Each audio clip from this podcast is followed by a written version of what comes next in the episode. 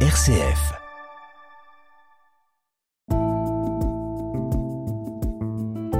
Regard chrétien sur l'actualité. Dorothée Scholz. Bonjour, pasteur Christian Bouzy. Bonjour. On le rappelle, vous êtes pasteur du Temple des Terreaux dans le premier arrondissement de Lyon et c'est avec vous aujourd'hui que nous allons porter notre regard chrétien sur toutes les actualités de cette semaine. Et je vous propose évidemment de revenir sur l'hommage national rendu par Emmanuel Macron à l'ancien garde des Sceaux, Robert Badinter, qui est mort, on le rappelle, hein, dans la nuit du 8 au 9 février à l'âge de 95 ans. Un hommage qui s'est déroulé entre midi et 13h, place Vendôme. On le rappelle, Robert Badinter fut garde des Sceaux durant le premier mandat de François Mitterrand, mais il est surtout resté célèbre pour avoir fait voter l'abolition de la peine de mort en France en 1981. Quel regard portez-vous sur cette disparition, pasteur Christian Bouzy? Eh bien, lorsque Robert Banater était garde des Sceaux, j'étais, euh, pour ma part, euh, aumônier de prison à la maison d'arrêt de la santé à Paris. Mhm.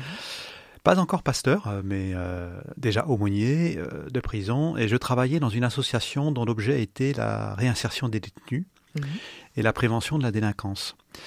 Et euh, je dirais qu'avec Robert Baninter, euh, nous avions le vent en poupe, car les lois qu'il proposait allaient tout à fait dans le sens de, de nos aspirations. Mhm. Les médias, effectivement, ont abondamment commenté euh, l'abolition de la peine de mort, et c'était effectivement une extraordinaire avancée. Euh, dans la lutte pour les droits de l'homme. Mais il y a eu aussi euh, la défense des droits, de la dignité des détenus, qui même s'ils sont coupables, doivent être traités dignement. Il y a eu aussi la prise en compte des droits des victimes, qui étaient à ce moment-là les grandes oubliées du système pénal. Et puis, il y a eu euh, les peines alternatives à la prison, comme le travail d'intérêt général, qui privilégiait la réparation à la répression. Et à ce moment-là, j'avais euh, comme livre de référence Surveiller et punir du philosophe Michel Foucault, qui m'avait permis de prendre conscience qu'effectivement notre système, notre système pénal était centré sur euh, l'enfermement et la punition, et non pas sur la réparation et la réinsertion. Et précisément, Robert Banater voulait orienter euh, le système pénal sur la réparation et la réinsertion, en tout cas pour les petits et les moyens euh, délinquants. Ça lui a valu de vives critiques, euh, effectivement, de la part de beaucoup des politiques et de la part des médias qui l'ont traité de laxiste. Et pour ma part, en tant que chrétien, je voyais dans sa politique s'incarner des valeurs essentielles comme la possibilité de donner à chacun la possibilité de repartir, justement, de repartir sur de bonnes bases, et la conviction qu'aucun homme n'est réductible euh, au délit qu'il a commis, même si celui-ci est grave, et que la sanction euh, n'a de sens que quand elle favorise la réhabilitation de l'humain. Donc pour tout ça, euh, j'ai une grande admiration pour Robert Banater. Alors dans le reste de l'actualité, comme chaque semaine, je vous propose de faire un point sur la situation au Proche-Orient dans la guerre Israël-Hamas. Benjamin Netanyahu a rejeté jeudi soir toute reconnaissance internationale d'un État palestinien. Israël continue aussi de préparer une offensive terrestre dans la ville surpeuplée de Rafah. On en a parlé en début de semaine, qui est le refuge de plus d'un million de Palestiniens. Le président américain lui presse le premier ministre israélien de ne pas mener d'opération sans protection des civils, alors que les négociations pour une éventuelle trêve sont toujours en cours. Alors que vous évoquent ces dernières activités dans, dans le conflit? Nous sommes face à un des plus terribles massacres humains de l'histoire, qui a débuté le 7 octobre en Israël et qui se poursuit à Gaza depuis plus de 4 mois maintenant, qui a fait sans doute environ 30 euh, 000, pas loin de 30 000 morts euh, d'un côté comme de l'autre. Et euh, écouté ce matin ce vibrant appel du philosophe Edgar Morin qui s'indigne du silence du monde face à cette tragédie. Alors que dire, que faire? Surtout Dénoncer les crimes contre l'humanité, d'où qu'ils viennent, oui, c'est important soutenir les diplomaties qui s'échinent à obtenir une trêve, oui, c'est important aussi. Et puis peut-être aussi pour nous chrétiens, prier pour que de véritables artisans de justice et de paix se lèvent afin que cette, cette tuerie cesse.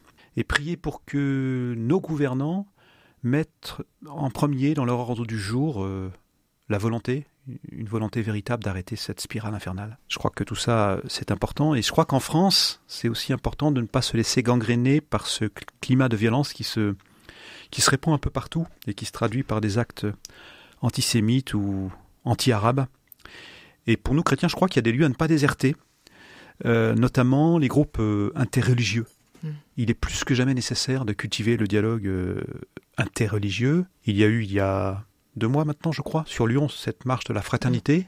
Et le petit comité d'organisation s'est réuni il y a peu pour réfléchir savoir comment rebondir, comment susciter d'autres euh, initiatives qui vont dans le sens de la fraternité.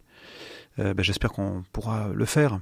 Et que ça contribuera effectivement à, un meilleur climat. La fraternité par la prière, puisque ce mercredi a débuté le carême pour les catholiques et orthodoxes. Alors justement, n'est-ce pas une belle occasion Alors je sais que chez les protestants, le carême se vit un peu différemment, on ne parle pas de jeûne, mais plus de prière. Est-ce que c'est pas aussi l'occasion de pouvoir, de pouvoir porter dans nos prières pendant ces 40 jours, dans cette montée vers Pâques, tout ce qui est en train de se passer dans le monde? Oui, bien sûr.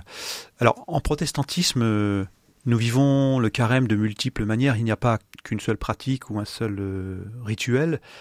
Je dirais c'est d'abord un état d'esprit qui consiste à se préparer à célébrer Pâques, effectivement, en ponctuant nos semaines de temps d'écoute euh, et d'accueil.